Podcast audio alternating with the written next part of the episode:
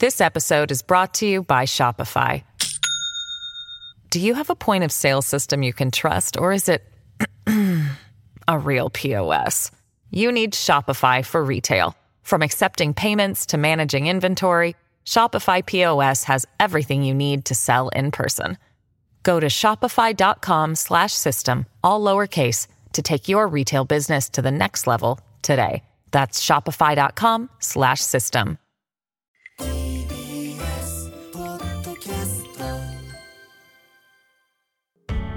発信型ニュースプロジェクト。TBS ラディオ905-954おぎゅうえちき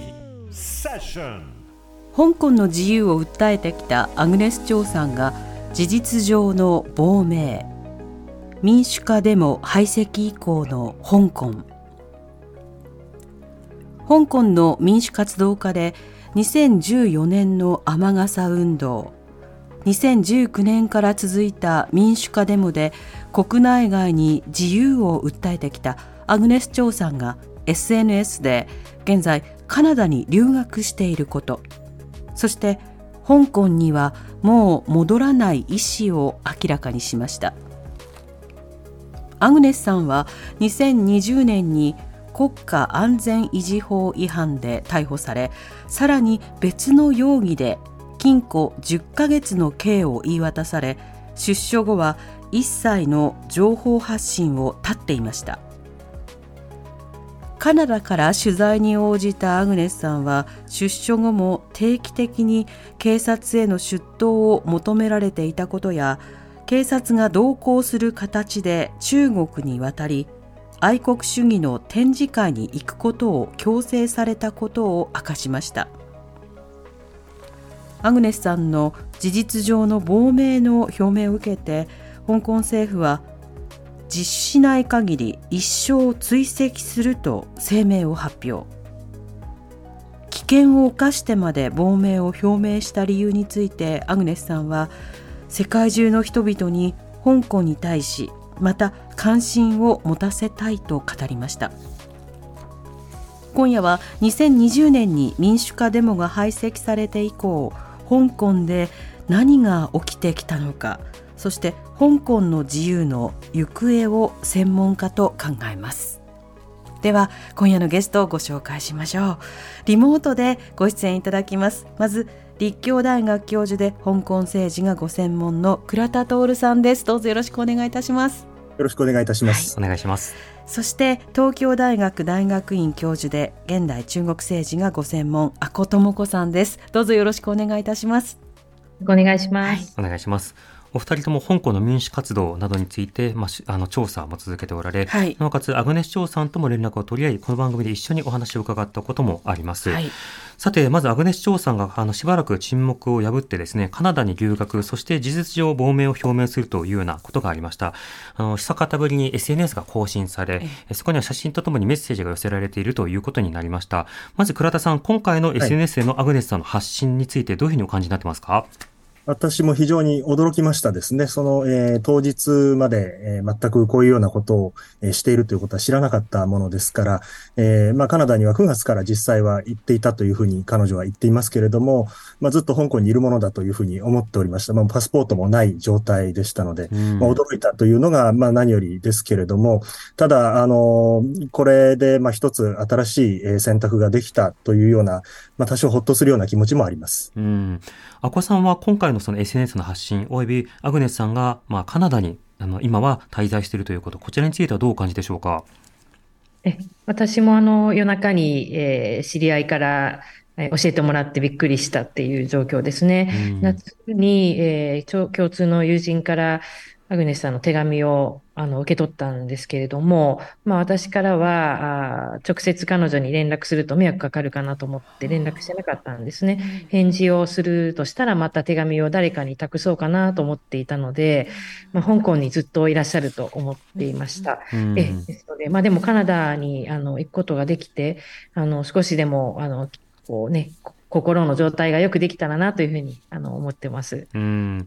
改めてなんですが、このアグネスさんがもともとどういった活動をされていたのか、そして香港で刑務所に入ることになった経緯、お二人まず伺っていきたいんですが、倉田さん、このアグネスさんのもともとの活動というのはいかがでしょうか？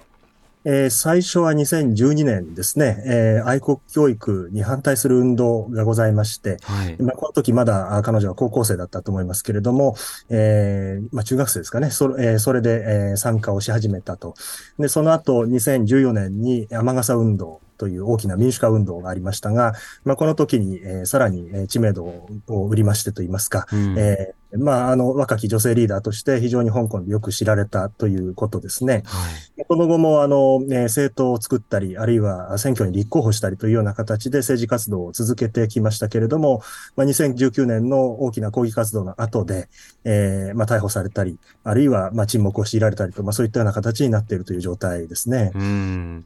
このアグネスさんの活動、その動きとそして役割については、阿古さんいかがでしょうか？はい。えー、アグネスさんは、まあ、あの、特に、こう、日本語ができるということで、海外へのですね、発信は、主に日本メディアなどを通じて行っていたかなと思います。まあ、英語ができる人が英語圏のメディアっていうこともあったかもしれませんけど、まあ、そういうこともあって、えー、まあ、今回、えー、カナダに行ってからの取材も、主に日本メディア、あに出ておられたと思うんですね。日本の人たちが、あの、彼女を心配していると。で、あと、まあ、その日本に、えー、倉田先生もそうですけど、私も、あの、来られるたびに、えー、まあ、講演会など一緒にやったりしたんですけれども、まあ、やはり若い人たちに政治に関心を持ってほしい。まあ、投票ができるということはいかに、こう、幸せなことかっていうようなね、ことを、あの、おっしゃってて、まあ、彼女のその、素朴な言葉が非常に伝わってくるものって、伝えるものっていうのがあったのかなと思いますね。実際あの2020年あのその時一時拘束されていたアグネスさんが出生直後にあの私香港に行きまして、で、ね、お会いして、まあ、インタビューもしたんですけれども、えその際あの少しこう一緒に街を歩いたんですね、うん、そしたらそのアグネスさんのところにそのそーっとこう地元の市民の方が寄ってきて、でしっかり手を握って応援してるよっていうような格好で目を手伝えたりとか、ちょっと遠くからこう、ガッツポーズというか、こう手をガッてこう、グーにして、ちょっとエールを送るような様子というのがあったりして、あの、倉田さん、やっぱり市民の、香港市民の方にとっても、一つの、まあ、なんでしょう、リーダー的存在というか、あの非常にこう、不当な弾圧を受けているという印象というのは広がっていたんでしょうか？そうですね。まあ、あの、もちろん、えー、様々な立場の人、香港におりますけれども、うん、で、あとはそのアグネスさん自身は、まあ、香港で突出したリーダーというような存在ではないかもしれませんね。はい、その、うん、えー、まあ、これ以外にももっと、あの、えー、まあ、香港の中ではよりリーダー的な、えー、仕事をしてきた人というのがいるかもしれませんが、まあ、確かにその、えー、一つには、まあ、学生の若い女性というような意味では、非常にその、えー、やはりその魅力がございますし、えー、まあ、そういった意味でもですね、その若者の運動の象徴になってきたという意味では、やはり大きな存在だということは言えると思いますね。うん私がたまたま見かけたそのガッツポーズをしたり握手をしたりという方は、はい、その年さまざまな年齢の女性が、アグネスさんに対してそういうエールを送っていたという場面は見ました。で、アグネスさんはじゃあこの刑務所に入ることになった経緯、えー、そしてどういった扱いを受けていたのか、倉田さんいかがでしょうか？えー、彼女が、えー、2020年ですね、えー、収監されたその、えー、容疑といいますのは、2019年の、えー、抗議活動の時にですね、えー、ある日その警察署の前で行われたデモがございまして、はい、えー、これが、まあ、無許可での集会、えー、それを、えー、彼女は扇動した罪というのに問われたんですね。えー、まあ、もちろんその、あの2019年当時というのは、まあ、確かにその、えー、まあ、香港では、えー、集会は許可を取るというのは法律上は確かにそうなんですけれども、えー、その手続きを経ないで行われた、えー、デモや抗議活動はたくさんあったわけですね。で、ただ、まあ、あの、通常の見方としては、アグネスさんがこの集会を、えー、まあ、開催を呼びかけたとか、あるいは主催者であったというよりもですね、まあ、むしろ、まあ、私も、あの、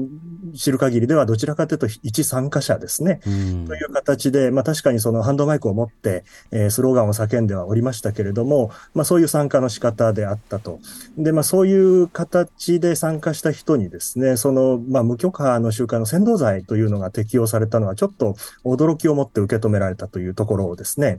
でかつ、その、えー、この罪というのは、えー、まあ、確かに、えー、これで逮捕される人というのは、まあ、以前もいたんですけれども、懲役刑にまでは至らないというのが、それまでの量刑の常識だったんですね。はい、このアグネスちゃん、アグネスさんの事件からもまさしく、その量刑が厳罰化されたという、えー、そういう意味でも、その香港の司法においても一つつの、えー、活気にもなったと言われるような事件ですね。うんまあ、この10年間の間にも、例えば愛国教育の話、まあ、それからあの具体的な選挙の話、まあ、そして逃亡犯条例、それから、えー、具体的なその国家安全法、いろんな問題について抗議を上げていくと同時に、まあ、様々な法律の縛りがさらにきつくなり、中国当局の対応というのが厳しくなっていった。その中で、まあ、逮捕、拘束ということになったわけですが、あの、アコさん、これ、アグネスさんだけではなくて、複数の民主活動家の方が次々と弾圧を受けるという事態になっています。香港の言論の自由の動きというのはどうなんでしょうか？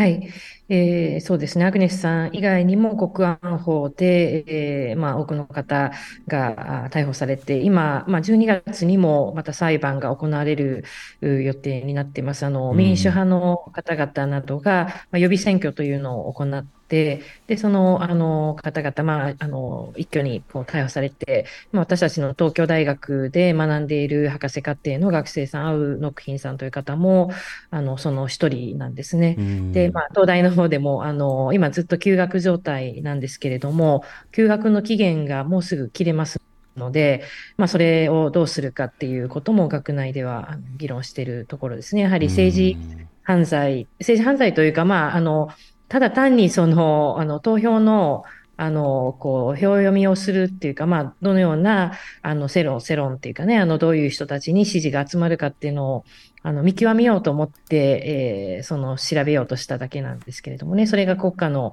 政権を転覆させようとしたっていうような容疑に問われているということですね。そして今回そのアグネス・チョウさんはカナダに留学ということになりました。ただその過程においても、まあ相当程度その厳しい処置、まああの愛国教育を受けるであるとか、あのパスポートを入手するための、まあ様々な事務手続きが非常にこう大変だったということが SNS でも書かれています。改めて倉田さん、この留学の経緯というのはいかがでしょうか？これも非常に特殊なパターンだと思うんですけれども、はい、えー、まあ、あくまでアグネスさんのご自身のあの SNS での発信に、えー、よるとですけれども、彼女は、あまあ、あの国安法の、えー、違反容疑で逮捕されて、その後保釈された状態なわけですね。保釈中というのは、あ3ヶ月に1回の出頭が求められて、かつ、えその間パスポートを、まあ、政府に、えー、取り上げられている状態というのが続いていたわけですけれども、はい、えーグネスさんご自身がおっしゃるには、えー、自分の側からとにかくその留学をしたいので、えー、パスポートを返してほしいと、まあ、こういったようなことを申し出たと。で、それに対してその条件として、まあ、一回中国に行って愛国的な教育を受けなさいということですね。で、それを、えー、受けたことで、えー、まあ、許されてといいますか、出国が認められたと、えー、いうことですけれども、このパターンというのは私も初めて聞いたパターンですし、まあ、香港でも非常に、あの、驚きを持って受け止められてます。珍しいパターンだということです。ですね。うん。香港での驚きというのはどういった驚きなんですか？まあ、一つにはですね、あの、まあ、アグネスさんが、えー、とにかくその、このような形で愛国教育というようなことをですね、まあ、1日や2日かわかりませんが、受けたところで、えー、簡単に転校するだろうかと、それを本気で信じて、えー、警察はそういったような措置に出たのだろうかというようなことですとか、うん、あるいはその、えー、仮にカナダに行った場合に、えー、あの、帰ってこなくなってしまうということを、香港政府は考えなかったのかというようなことですね。まあ、ここら辺はいろいろな人がやはり議論しているところですね。うん実際それして、その中国の、あの、香港から出て、その、移動する際には、まあ、非常に恐怖を感じたということもアグネスさん SNS で発信をしています。で、一方で今回アグネスさんがカナダに行ってしかも戻らないと発信したことについて、あの、香港の行政はこれを非難する声明というのを出しています。阿古さん、この声明についてはいかがでしょうか？はい。えー、まあ、その、まだ保釈中で、えー、3ヶ月に1回警察に来なさいと言われているにもかかわらず、まあ、もう、あの、帰りませんということを言ったわけですから、はい、まあ、厳しい、えー、口調で、あの、その批判しなければいけないというのはそうだと思うんですけれども、まあ、たださっき倉田先生がおっしゃったように、そのような、あの、シナリオを描いていなかったのかというと、ちょっと疑問符ですね。で、まあ、あの、アヨネスさんもですね、海外にいて、あの、まあ、ある種逃亡しているような、あの、こう、警察に行かなければいけないのに帰っていかない、そして指名手配のような、あの、まあ、ポジションに置かれるわけですね。はい、だけ 香港の警察からすると、彼女みたいなことをすれば、同じように、その海外にいても苦しい思いをするんだぞというメッセージを発しているようにも聞こえるので、まあ、非常に、あの、心苦し心が痛みますね。はい、香港当局、そして中国政府もこれを、まあ、あえて利用することにはなるだろうということですが、倉田さん、この点はいかがでしょうか？はい。まあ、これはもうやはりそういう分析が、あの、主だと思います。まず一つにはですね、まあ、あの、一つの可能性としては、本当に彼女を、ある意味、その、えー、親中派の方に寝返らせとと言いますか、えー、そしてまあ彼女の発信力を利用して、まあ、香港の若い人もちゃんと中国政府を支持してるんだというような宣伝に使おうと思ったのではないか、というような分析も香港の新聞にも出ておりますし、逆にですね、まあ、このような形で、アグネスさんが出ていってしまうということを半分は予測した上で、えー、その上で香港政府がですね、まあ、ほら見、見たことかというようなことでですね、まあ、来年さらにその国家安全条例という、えー、法律を作ることを香港政府は予定をしているわけなんですけれども、はい、この法律を通じてさらに厳しい取り締まりをするために、まあ、こういう事例を防ぐというような形で宣伝材料にする気ではないかというような言い方も香港の新聞では見られます。うんなるほど。つまりこれだけの、まあ、規制事実、まあ、あの立法事実があるじゃないかということをまあ提示すると同時に、まあ、主な運動メンバーというのが国外に行くっていうことをもって、まあ、香港の中での反対者というものを減らしていくという、まあ、いろんな思惑というものがあるのではないかということですか？そういう可能性はあると思いますね。うん、なるほど。なお、アコさん、あの、アグネスさんだけではなくて、これまで海外に逃れた、あの、民主活動家の方というのは少なくありません。こうした動きについてはいかがでしょうか？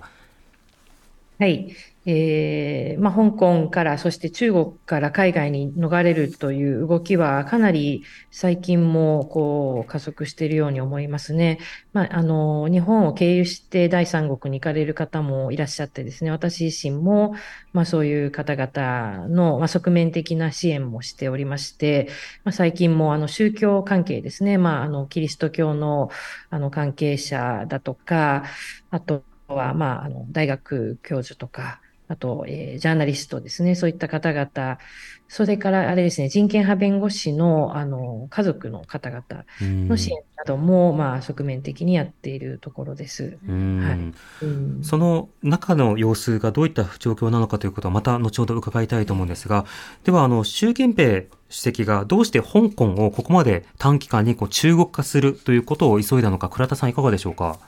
これはやはりあの2019年の抗議活動が本当にあの脅威というふうに感じたっていうことは大きいと思いますね。えー、半年間にわたって大規模な抗議活動が続いたことに加えて、まあ、アメリカが制裁の手段を、え整えるですとか、まあ、国際関係上の大きな問題にもなって、で、まあ、これを言ってみれば、そのデモを沈静化させる手段を政府の側は持たなかったわけですね。はい。まあ、あの、まあ、効果不効果と申しますが、そのコロナ禍がその後発生しまして、まあ、抗議活動が沈静化していく要因になったわけですけれども、まあ、この時本当に手を焼いたと。で、まあ、中国政府の関係者がですね、もうとにかく香港に対してはもう我慢を重ねてきた。えー、まあ、これ以上我慢を重ねたら歴史的な罪に、えー、間違いになってしまうというようなことを言って、まあ、国安法という手段に出たわけですけれども、やはりその、それは私は本音に近いことだというふうに思っておりまして、まあ、香港の、まあ、抗議活動の力に対して、もう本格的に、えー、中央政府が、あまあ、脅威を感じた。そしてそれに対応せざるを得なくなったという、そういう心理だと思いますね。うんこれ、香港香港に対する対応は、あの、中国政府からしてみれば、あの、コロナ禍の以降にこう、間に合った、つまり、そのコロナ禍の最中に非常にこう不満が高まって、その後、まあ、抗議のデモなども起きたりしましたけれども、その前に香港をあのような形にしておいてよかったというのが、これ、北京などの本音ということになるんでしょうか？そうですね。まあ、タイムラグがその間あるわけですね。2019年、2020年にそのコロナ禍で運動が沈静化をしていくと。で、まあ、その中国国内でのいわゆる白紙革命ですとか、そういったものっていうのは、そのさらに2年後になるわけですけれども、はい、もしこの2つが連動するということになれば、おそらく中国政府にとってもより大きい圧力になっていたはずですので、まあ、偶然のそのパンデミックによってだいぶ情勢が変わったということは言えると思います。なるほど。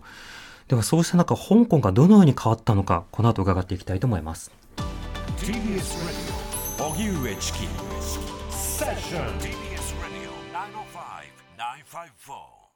This episode is brought to you by Shopify. Do you have a point of sale system you can trust, or is it a real POS? You need Shopify for retail. From accepting payments to managing inventory, Shopify POS has everything you need to sell in person.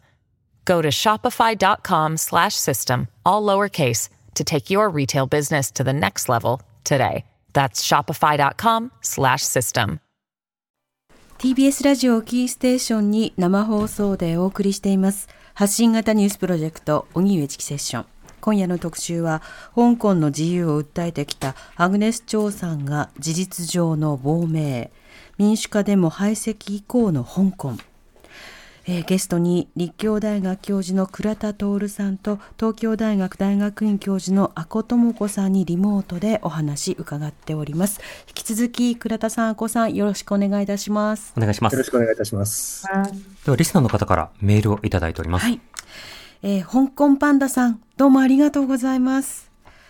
2007年から2009年まで香港に住んでいましたその後もコロナ禍前までは年に2回から3回旅行で香港を訪れていました。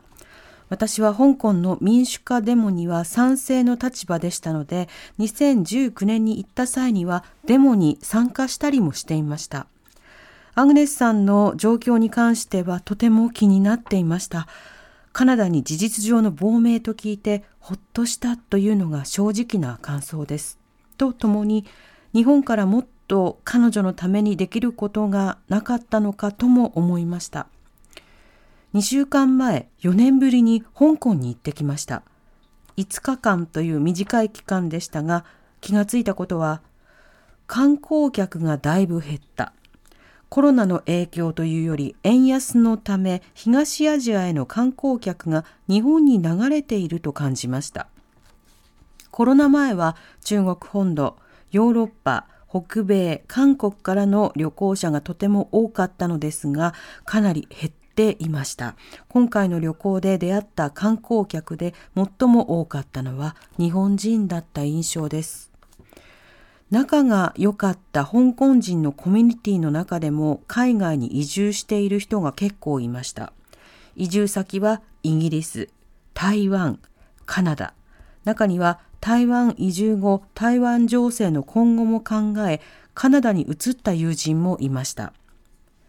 国安法発行後、香港の友人たちの中にも、親中派、民主派、中間層、政治的関心薄などがあり、政治の話はしないようにしていると言っていました。香港名物、道路に迫り出し、せり出したネオンサイン、だいぶ減っていました。あのね、ニョキニョキニョキニョキ出ている、はいはい、エアコンのね、あの排気口とかも出てるし、はい、あのドーンとこう。倉田さんがあの街をチキさんに案内するときに、ニョキニョキ出ているでしょっていうのがすごい印象に残っていて。目立って勝つという意識ありましたよね。そうでした。そして物価、特に急激に上がったというより、円安によってコロナ禍前の1.5倍くらいになった印象です。そして都市開発。かつて空港があった開拓エリア、西空論文化地区などの開発が進んでいました。コロナ禍最中にも、いくつかの地下鉄の新駅増設がされ、今まで不便だったエリアへのアクセスがかなり便利に。香港は私の第二のふるさとだと思っているので、どんなことがあっても、これからも定期的に訪問し、見守り続けたいと思っています。香港の話題をこれからもぜひ取り上げてください。とメールいただきました。はい。さて、あの、たくさんね、今、指摘いただきました。ね、香港パンダさんから街の変化指摘されましたが、ね、はい、倉田さん、あの、香港パンダさんが指摘された様々な変化、街の変化、物価の変化、このご指摘いかがですか、はいあこれはもう私もいろいろな方から伺ってるのとかなりあの一致する感じですね。私もうなずきながら聞いておりましたけれども、えー、まあ、なんといってもその、えー、まあ、香港政府もそこら辺、特にその観光客が減っているというところですね。うん、あるいはその、えー、買い物、えー、小売りが伸びない、ショッピングなどがあまり、えー、あるいはレストランですとか、そういったところが閑散としていると、えー、言われまして、まあ、これに対する対策を一生懸命打っていると、えー、いうような状況にはあるんですけれども、うん、やはりそういうことの背景にも政治があるんですよね。その香港パンダさんおっしゃってたように、えー、レストランでみんなその議論ができないから、あご飯を食べても楽しくないと。なので、まあ、だったらお弁当買って家に帰って食べた方がいいっていう、まあ、そういったような、あの、感覚がかなり広がってるっていうことも言われていまして、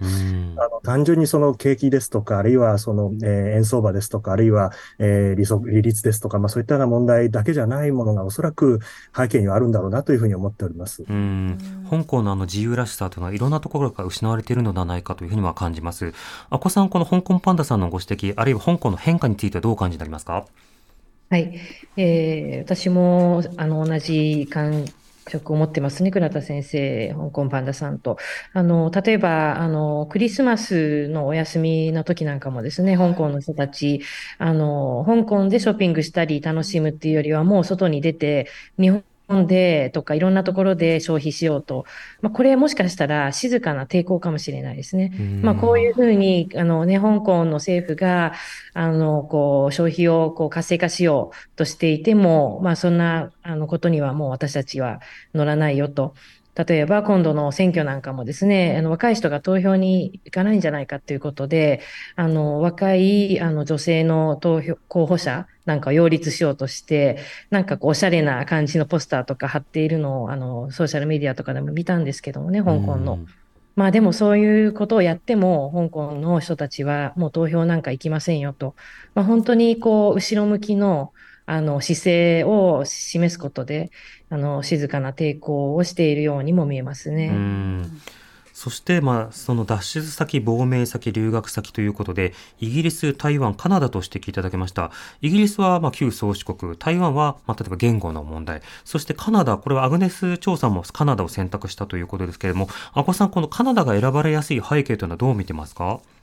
はい。えー、まあ、あの、イギリスが一番多いですよね。あの、そして、まあ、あの BNO という British Nationals Overseas という、まあ、あのパスポートを持っていれば、そのまあ、行きやすいあのそのまあ、やあのやがてはですね、イギリスで永久居民になれるっていうのもあると思うんですけど、アグネスさん、確かちょっと倉田先生に確認しなきゃいけない。一回あれですよね、放棄してるんですよね。その、あの、立法会議員の候補者になるにはですね、あの、その、えっ、ー、と、まあ、中国、まあ、のあの公民パスポート、うんうん、えそれああったのかもしれないし、あとはやはり香港人が多いですよね、非常にイギリスは。ですので、まあ、静かな環境というよりは、やっぱりいろんな目があるっていうのもありますね。まあ、心が休むっていう意味で言えば、カナダの方がいいと思ったのかもしれませんけれども。えー、であとあの、イギリスなんかよよくニュースで伝えられるのは、はいあの中国系の留学生とかと、まあ、あの香港の人たちが衝突したりとかですね、やはり、まあ、政府、中国政府側に立つような人たちもいると、まあ、中国の人もいろいろですけれども、まあ、そういう中でアグネスさんは中国政府には非常に、政府系のメディアには非常に悪い人物としてあの描かれてしまっていて、あの私もアグネスさんのことをソーシャルメディアで発信すると、まあ、あの人は CIA の手下ですよみたいな、あるいはなんかそういうあの金をもらってるんで、そういうことを書き込んでくる人もいるんですね。はい、ちょっとかわいそうですね。そんなことは決してないと思いますし、うん、そういうこうあの情報を歪めてしまうっていうことはやってほしくないんですけれども、まあ、そういうところもあの考えたかもしれないですね。うん、こういった選ばれる国の背景は倉田さんいかがですか？えまあ、あの、イギリスあるいはカナダというのは、あの、香港人に対して特にその国安法以降ですね、えー、まあ、大幅なビザの緩和を実施した国ですね。うん、まあ、カナダ、まあ、イギリスはもちろんその、えー、かなり大規模に受け入れてますが、カナダも、えー、まあ、大学進学をする人に対しては、あ受け入れを大幅に拡大すると、まあ、そういったようなことをとっておりますので、うんうん、そういった意味で受け入れ、えー、選ばれたということではないかと思いますけれども、まあ、言い換えますと特にアグネスさんの場合ですと、日本という選択肢がなかったっていうのも、えー、まあ我々としては一つの事実として考えなくちゃいけないところかもしれないですね。あの先ほど見た限りでは、その別のインタビューで、えー、アグネスさんはその今回カナダに渡航するときに日本経由の便を利用しようというふうに考えたけれども、まあそれは警察からダメと言われて直行便に変えたというようなことを言っているようなんですけれども、はいえー、まあ、それだけある意味日本にちょっとでも寄りたいっていう気持ちが彼女にもあったのかなというようなことで、ちょっと、えー、複雑な気持ちになりましたですね。うん、うんなるほど。本当ですね。これなおあの先ほどあの同じく香港などから他の国にまあ移動されて日本に来られている方も含めていらっしゃるで、阿古さんはそうした方とも連絡を取っているということですが、その香港あるいは中国本土のこの間の変化一体何が起こっているのかどういった証言があるんでしょうか？はい。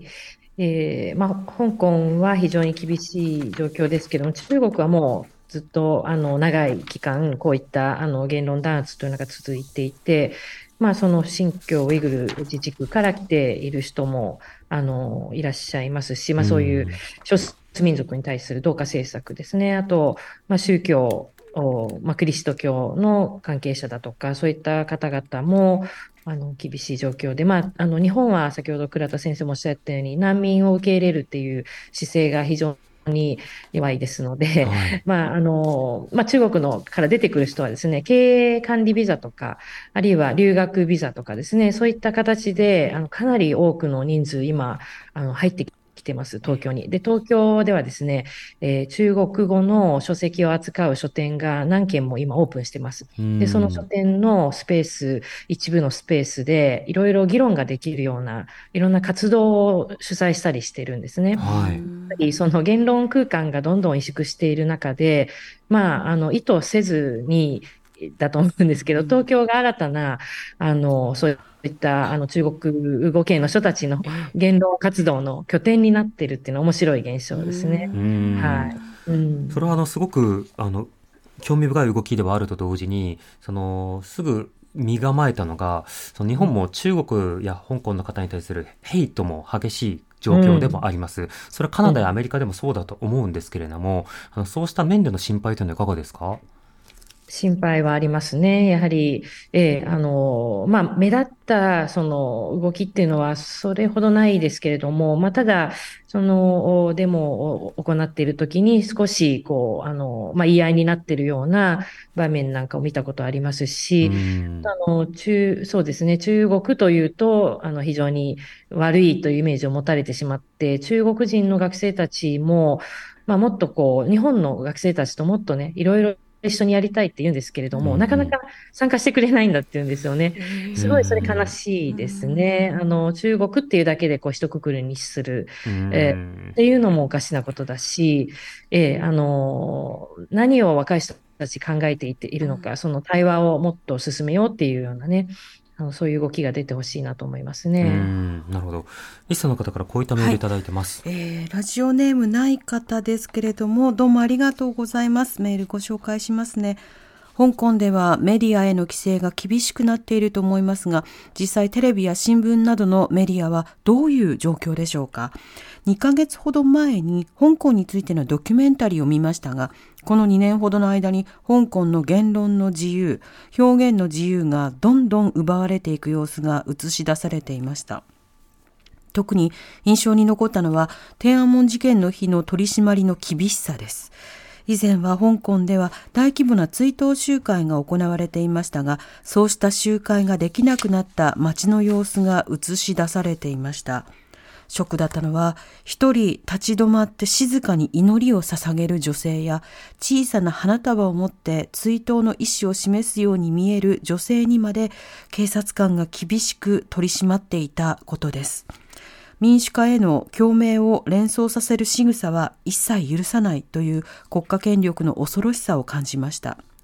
民主的な社会で暮らしてきた香港市民の方々は今どんなに息苦しい思いをしているだろうと胸が痛みますといただきました。現在の言論弾圧の状況について、阿古さん、どういうふうにお話を伺ってますか？はい、えーまあ、やはりあのどこで誰に見られているか、何を聞かれているかわからないっていうあの不安ですね。まあ、その密告される、まあ、日本に留学してた、ね、女の子もあの香港に帰った時にソーシャルメディアに書いたことが問題だっていうことで、いきなり逮捕されたわけですよね。で、それももしかしたら誰かにあの通報されたんじゃないかって言われてるんですけれども、まあ、そういうあの過去に書いたソーシャルメディア上の言葉もですね、まあ、削除しておかないと、その女性の場合は、あのそのあの影響が残っていたと、過去に書いた、日本で書いたものでも、ずっと持続していたから、先導したんだっていうことで、彼女の場合は禁錮2ヶ月になったんですね。今、服役中なんですけれども、あの、まあ、早く日本に戻ってきて正常な、あの、留学活動、生活をあの再開してほしいですけれども、まあ、そういうこともありますし、国家安全法はすべての学校で義務で勉強しなければいけないみたいですね。だからそういうあの愛国的なあの、そのなんかこう国のことを侮辱したり、侮辱って言ってもあれですけど、そのその政府、今の政府、まあ、中国政府、香港のあの政策の批判さえできないっていう、そんなことで教育をどういうふうにしていくのかなと思いますけれども、そうですね。なるほど、はい、それだけの状況、うん、あの倉田さんとあの香港の街を歩いた際に、その現地の新聞を一通り買って、はいそうでね、で倉田さんに新聞読み比べをしてもらいながら、うん、で日本でもね、リンゴ日報あの、はい、あの、創業者が、例えば捕まったであるとか、はい、それが配下に追いやまれ、追いやられたであるとか、うん、そうしたの状況などは伺ったわけですが、あの、当時から現代に至るまでのこのメディアなどに対する圧力、新聞の状況などはいかがでしょうか？これはもうはっきりとあの悪化しているということは、えー、言えると思いますが、例えばその国際調査を見ますとですね、うんはい、国境なき記者団が毎年その世界の報道の自由のランキングを出していますよね。はい、であれでその2021年は香港は180の国と地域で80位だったんですね。うんでところが、2022年、つまりリンゴ日報の廃刊後ですが、180カ国中の148位まで落ちた。つまり、1年、たった1年で68ランクが落ちてるんですね。はい、おそらく、これは、あの、この調査、私全部見てないですけれども、世界中でひょっとしたら例がないかもしれません。つまり、この1年間の香港というのは、まあ、世界で最も急速に言論の自由が失われた一つのまあ歴史的な事例だということができる可能性があると思います。ただ、まあ、そうは言いましてもですね、あの、ですから、まあ、あの、確かに報道は単調になってきていますし、えー、書けないことも増えてますが、はい、まあ、一つには、香港はやはりその国際金融センターとして、えー、世界とつながっていかなければいけないという意識、これはあの、習近平さんも口を酸っぱくして言ってるんですね。そのため、えー、インターネットの規制というのがあまり進んでいません。はい、えー、まあ、中国大陸ですと、ほとんど、例えば、あの、Facebook ですとか、Twitter、まあ今 X ですか、まあこういったものも使えないんですが、香港ではそういうことは起きないんですね。したがって、香港の人も、えー、かなり外の情報は得られるということと、もう一つはですね、その香港の中のメディアの人もですね、えー、限られた環境で頑張ってる人がいます。はい、例えば、その、えー、今年の6月4日は天安門事件の追悼集会は開けなかったわけですけれども、えー、その、えー、今、あの、ご指摘のあったような様々な取り締まりの様子を、翌日にその明報という新聞がですね、あの一面からずっと大きく書いてるんですね。まあ、従って、その、例えば中国だともう事件そのものがなかったことにされてますけれども、はい、そういうことは、香港では、あの、それには抗ってる記者さんがいて、まあ、そこまでは言ってないと。ですから、まあ、あの、内外でですね、そういう頑張ってる人の動きもあるということは覚えておいてほしいというふうに思いますね。うん、なるほど。内外ということでいうと、先ほどあのイギリスにいるその香港系の方とあの中華系、華僑系の方がまあ衝突する場面もあるよということが紹介されたんですけども、ツイッターでホセさん、カナダの中国人や華僑の方の反応も知りたいですとあるんですが、この点、倉田さんはどう見ますか？えっとですね、まあ、カナダあるいはそのイギリス、オーストラリア、こういったようなところは、えー、1997年の香港返還の前の時期に、まあ、特に天安門事件の後ですね、89年以降に大量の香港からの移民が出ていった場所ですので、もともと香港人のコミュニティがあるわけですね。えー、従って彼らのためのメディアも存在しますし、えー、かなりいろんな議論もなされているわけなのですが、概してやはりその、えー、今の運動を起こしている人よりもかなり年長者が多いですので、えー、むしろ保守守的な環境が大きいというふうに言われています。ですから、まあ、その、えー、国外に出た香港の人たち、まあ、アグネスさんもカナダと言っていますが、えー、運動を続けるためには、まあ、どちらかというと、まあ、地元のその香港の古株の人たちとも、やはりかなり、えー、やり合わなくちゃいけないというようなところがあるとあいうことは聞いておりますね。なるほど。その保守的というのは、対中国に対する外交的な面だけではなくて、ある種の例えばジェンダー感とか、運動感とか、あの国家観とかということですか？そうですね。まあ、あの、基本的にはやはり中国に対する見方というのは一番大きな要素でありますけれども、はい、例えばその天安門事件、もちろんあれはひどい事件で、えー、それを、えー、嫌がって逃げた人たちというのは、まあ、共産党の政権に対して、えー、不満は持ってはいますけれども、ただ中国が基本的にまだ進歩してるっていうような発想でものを見ていて、まあ、これから中国に良くなってもらいたいというような、そういう感覚も、まあ、どこかに持ってる人が多いわけですね。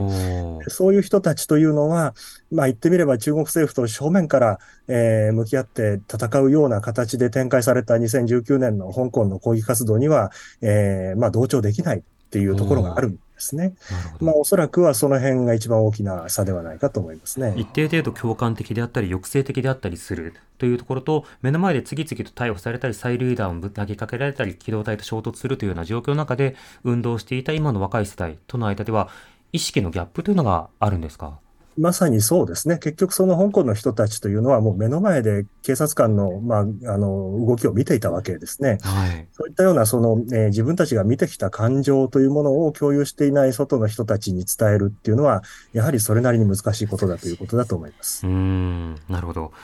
またそうした中でその海外メディアがどういうふうに注目をしていくのかということも問われていくわけですが、今回そのアグネスさんがあのカナダに逃れたことによって、日本のメディアはそのいくつか大きく取り上げるような動きというのがありました。あの、アコさん、あの、他の国のメディアの反応というのは、このアグネスさんに関してはどうなのか、あるいはそのアグネスさんとやっぱりあの同じく活動していた、その様々なえー、方々が、うん、あの、アメリカ、イギリス、カナダ、いろんなところに行かれているわけですけれども、海外のメディアの取り上げ方はどうなのか、この点いかがでしょうか？はい。えー、そうですね。海外の英語のメディアとか、えー、中国語のメディアも、私もいくつか取材を受けましたし、マグネスさんにつないでほしいっていう依頼もあったんですけど、まあ、彼女は多分、あの、日本メディアを中心に今回はやったのかなと思います。ですね。で、あの、まあ、あの、海外にいる香港人の方々からも連絡がありまして、はい、まあ、カナダに、えー、こう拠点がある人からも彼女を支えていきたいっていうようなメッセージもありましたね。まあ、あの、今後でも彼女自身がそういう、あの、ある種政治的な活動、発信というのを、あの、積極的にやるのか、それとも、もう少し静かに、えー、まあでも、あの、関心を持ってもらえるような何かの、あの、が時々ね、発言をするような形になるのか、まあちょっとそれによっては、あの、間違ってくるかなと。一つ私、あの、それと、あの、面白い動きはですね、あの、中国大陸の若い人たちも、周庭さんに非常に注目してですね、はい、あの私の方にもですね、例えばフェミニストの中国の、あの、すごい、あの、活発なんですよ。あの、フェミニストの人たち、中国。北米にもですね、あの、たくさんいます。中国大陸から出た、あの、フェミニストのグループですね。それから、中国大陸に残っているフェミニストとか、あと LGBT の人たちとか、まあ、そういう人たちと、その外のこう人たちつながってですね、うんうん、で、周庭さんのことを非常にあの心配していました。そして心配しているけれども、外に出れてよかったっていうメッセージがですね、何件も私届いたんですよね。なので、ちょっとそれは新しい動きで面白いなというふうに思っています。はい当然これからもね、様々な発信をする権利は市民としてあると同時に、例えばその趣味であるとか、あるいは研究であるとか、そういうものに没頭する権利というものも対等に用意されている。しかし香港や中国においてはそれが対等だと言えないような状況の中で、まあ、様々にこう葛藤というのもあるということは、まあ、想像に難くないわけですね。こうした中、倉田さん、あの今後の中国政府の動きや香港のあり方、この変化についてはどう注目されてますか？はい。まあ、一つにはやはりと、このアグネスさんの件は、えー、まあ、彼女にとっては、まあ、当然一つの自由を得る手段でしたけれども、えー、先ほど申し上げたように、これを口実というような形で、さらに香港政府が何らかの、えー、強い措置を香港の中で、あるいは中国政府のその指示のもとでですね、えー、やっていくというようなことが一つには懸念されますね。特にその、来年行われるその国家安全条例の制定の際に、まあ、あの、多くの人が心配しているのはスパイ罪に関する扱いですけれども、はいえー、まあ、あの、中国大陸で日本人が拘束される事件に絡んでも、日本でも報道されていますが、あそれに近いような、えー、立法がなされるかどうか、まあ、こういったような形で、まあ、引き続き、えー、政治状況の厳しいところには注目していかなくちゃいけないということでありますけれども、えー、他方で、あの、先ほど、その香港からのリポートにあったようにですね、えー、まあ、経済に非常に、あの、異変が起きてるんですね、香港では。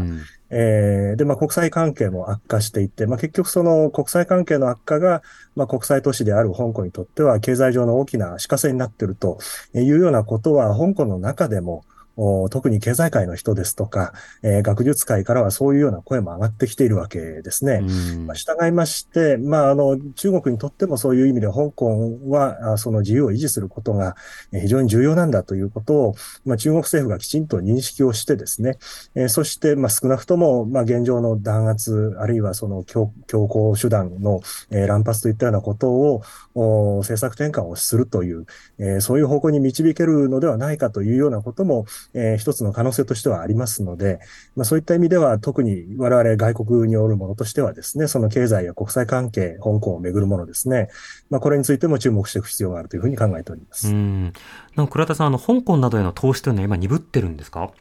えー、まあ、あの、欧米諸国からの、えー、資金がかなり、えー、減っているということをですね。で、まあ、特に低迷しているのは株価なんですけれども、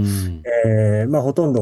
20年以上前の水準まで株価の指数が下がってきているということですね。で、まあ、その背景には、やはりその、えー、特にアメリカがですね、えー、対中制裁をしていると。えー、そうしますと、制裁対象の企業が香港で上場しているわけですが、この株をアメリカ人が買えなくなってくるわけですね。はいはい、こういったような形で、確かにその制裁が、えー、金融に対して、えー、効いてきている側面があるのではないかと。まあ、こういったような分析は香港でもだんだんと出てくるようになってきていますね。まあ、そういった意味では、やっぱりその国際関係がきちんと維持できないと、えーまあ、政治的に安定しない限りですね、まあ、これは中国に入る資金というのが細ってしまうというのも、やはり避けがたいことであると、まあそういうことじゃないかと思いますね。なるほど。まあ、制裁に加えて投資したその企業というのが今後も持続できるか、あるいはそれを各国の人たちが購買してくれるのか、それともボイコットするのか、そうしたことを考えるとリスクがあって、とてもじゃないけど香港に投資できないという心情というのはとてもよくわかりますね。赤さん、今後の香港のあり方について注目はいかがでしょうか？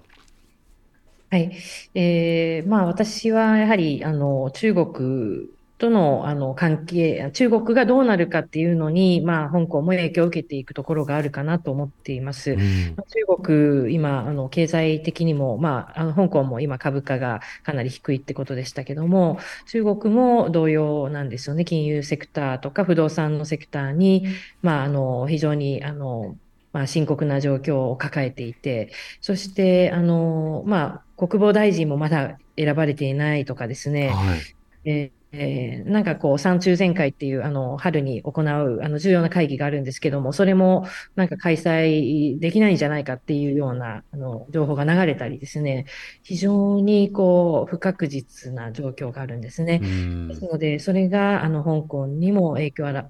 与えていくんじゃないかっていうふうにちょっと見ていますね。うん、でも我々のさまざまなその報道だけではなくて、例えば消費行動やまあ投資行動であるとか、コミュニケーション、文化交流、いろいろなものがまあ外交や、それから国内の政治に与える影響というのは決して少なくはない。そのあたりも含めて、今回のそのアグネスさんのまあ様々なカナダへの移動という選択肢から見えて、はい、さらにその背景にある香港の今、これからも見ていきながら、まあ、抗議のね、声なども上げていくことが必要かなと思いますね。えー今夜は立教大学教授の倉田徹さん、東京大学大学院教授の阿古智子さんにリモートでお話を伺いました。お二人ともまたどうぞよろしくお願いいたします。今夜はありがとうございました。ありがとうございました。ありがとうございました。TBS ラディオ荻上チキセッション